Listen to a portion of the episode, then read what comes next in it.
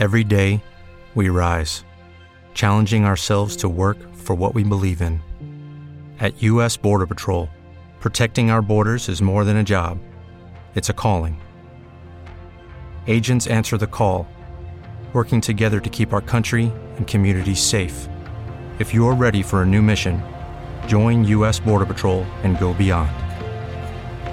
Learn more at cbp.gov/careers. Você acompanha agora a meditação da palavra do Senhor com o Padre João Carlos. E nesta quinta-feira, dia 9 de março, 16 dia de nossa caminhada quaresmal, eu estou lhe trazendo a palavra de Deus para abençoar o seu dia. Um pobre chamado Lázaro, cheio de feridas, estava no chão à porta do rico.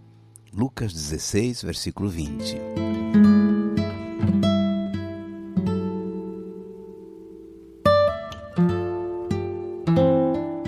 Neste 16 dia da Quaresma, uma insistência da palavra do Senhor sobre a caridade. Amar o pobre, acolher o mais fraco, incluir o marginalizado. Por que será que o rico foi parar no inferno? Eu estou falando da parábola que Jesus contou. O rico foi parar no inferno, puxa vida. Jesus começou descrevendo o rico, roupas finas e elegantes, e todo dia dava esplêndidos banquetes. E o pobre, coberto de feridas, sentado à porta do rico. Ele tinha nome Lázaro. Jesus não colocou um nome no rico da história. Por alguma razão ele ficou anônimo. O pobre, com fome, coitado, esperando pelo menos as migalhas que caíam da mesa do banquete do rico. E nada. Morreram os dois. Um se encontrou no calorão, em meio às chamas, lá embaixo, o outro no bem bom, lá em cima, no lugar do consolo, junto do pai Abraão. O rico gritou lá de baixo pedindo ajuda. Não há jeito, foi a resposta de Abraão. Pelo menos mande Lázaro avisar os meus cinco irmãos. Não dá, voltou a resposta.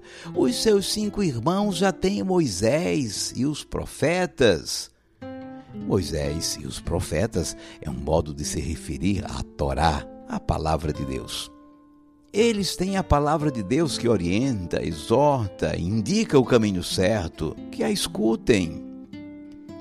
A pergunta permanece: afinal, por que o rico foi parar no inferno? Não se pode dizer que foi porque ele tinha muitos bens, porque era muito rico. Talvez isso lhe tenha fechado o coração, mas a parábola de Jesus só diz que o pobre Lázaro, à sua porta, não conseguia nem as migalhas que caíam de sua mesa, nem os restos, nada. Só cães para lamberem as suas feridas. O rico nem notou a sua presença, não o amou, não o ajudou, não o incluiu em suas festas. O rico não teve misericórdia do pobre.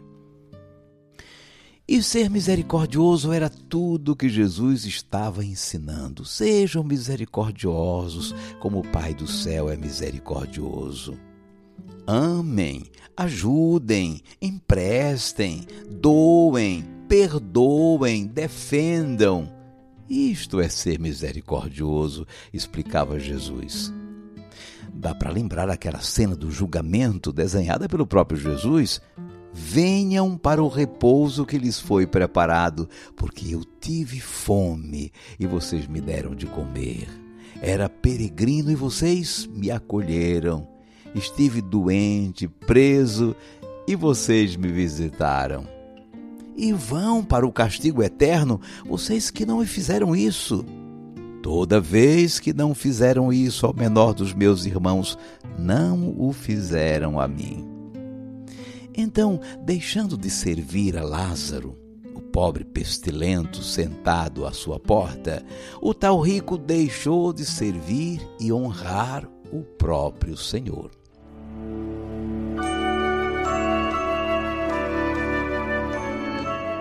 Vamos guardar a mensagem.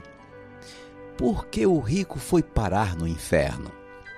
Porque não repartiu a sua mesa farta com Lázaro, um irmão menor do Senhor. Deixou de dar de comer ao próprio Jesus, porque não amou seu irmão pobre, porque o desprezou, não o enxergou, não o acudiu, não o incluiu.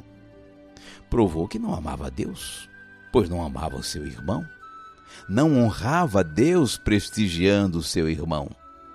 Aliás, o homem disse que tinha cinco irmãos, mas se enganou. Ele tinha seis irmãos. E quem era o sexto irmão? Lázaro, era Lázaro. Ele pensou que eram seis filhos, ele mais cinco irmãos. Engano. Aliás, o número seis na Bíblia não é um número bom, é um número falho, um número, é um número incompleto. Não eram seis filhos, eram sete. O rico, um, os seus cinco irmãos, seis, e Lázaro, sete. E sete na Escritura é o número perfeito o rico da história de Jesus foi parar no inferno porque não reconheceu Lázaro como seu irmão, o sétimo irmão. Não o reconheceu como um irmão, membro da única família de Deus. Um pobre chamado Lázaro, cheio de feridas, estava no chão, à porta do rico. Lucas 16, versículo 20.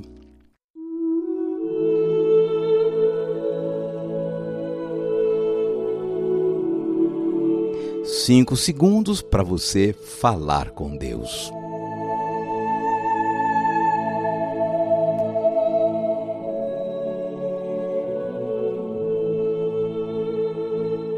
Senhor Jesus, Tu nos disseste que temos Moisés e os profetas, isto é, temos a tua santa palavra a nos indicar o bom caminho.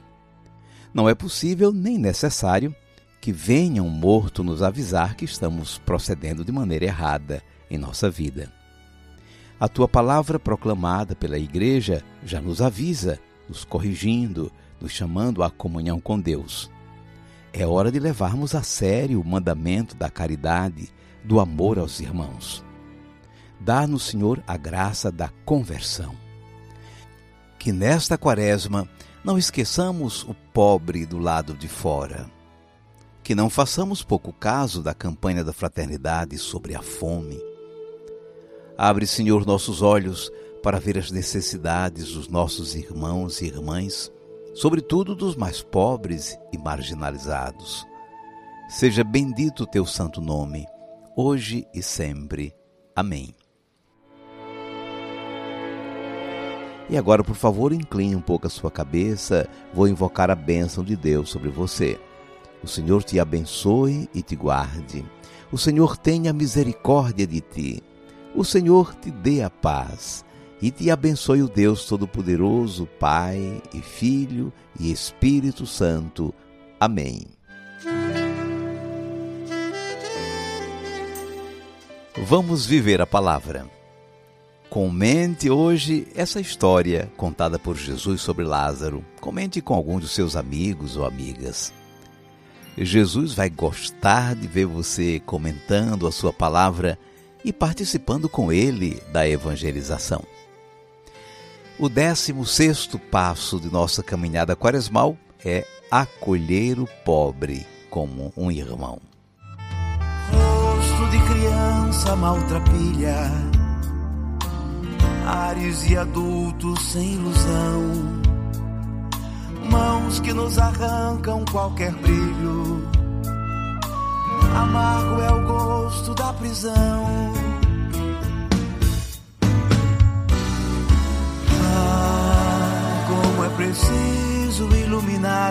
Escuridão levar sentido a tanta vida sem razão, falar de amor, de paz e de perdão. Ah, como é preciso encher de paz esse lugar e a esperança nesse mundo semear, falar de Deus, do seu amor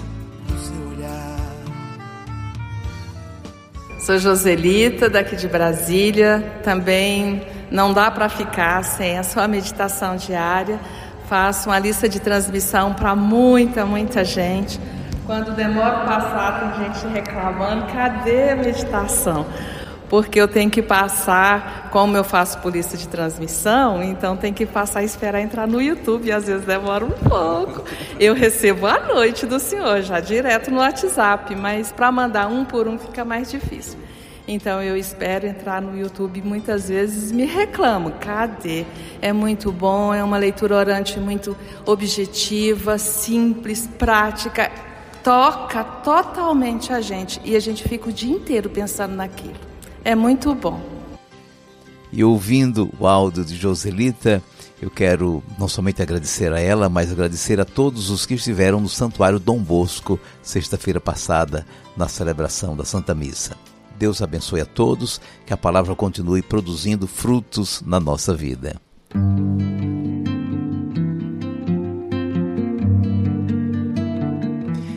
Como todas as quintas-feiras, hoje nós temos a Santa Missa das 11 horas no rádio e nas redes sociais. Para colocar o seu pedido de oração, preencha o formulário que estamos lhe enviando. Até amanhã, se Deus quiser.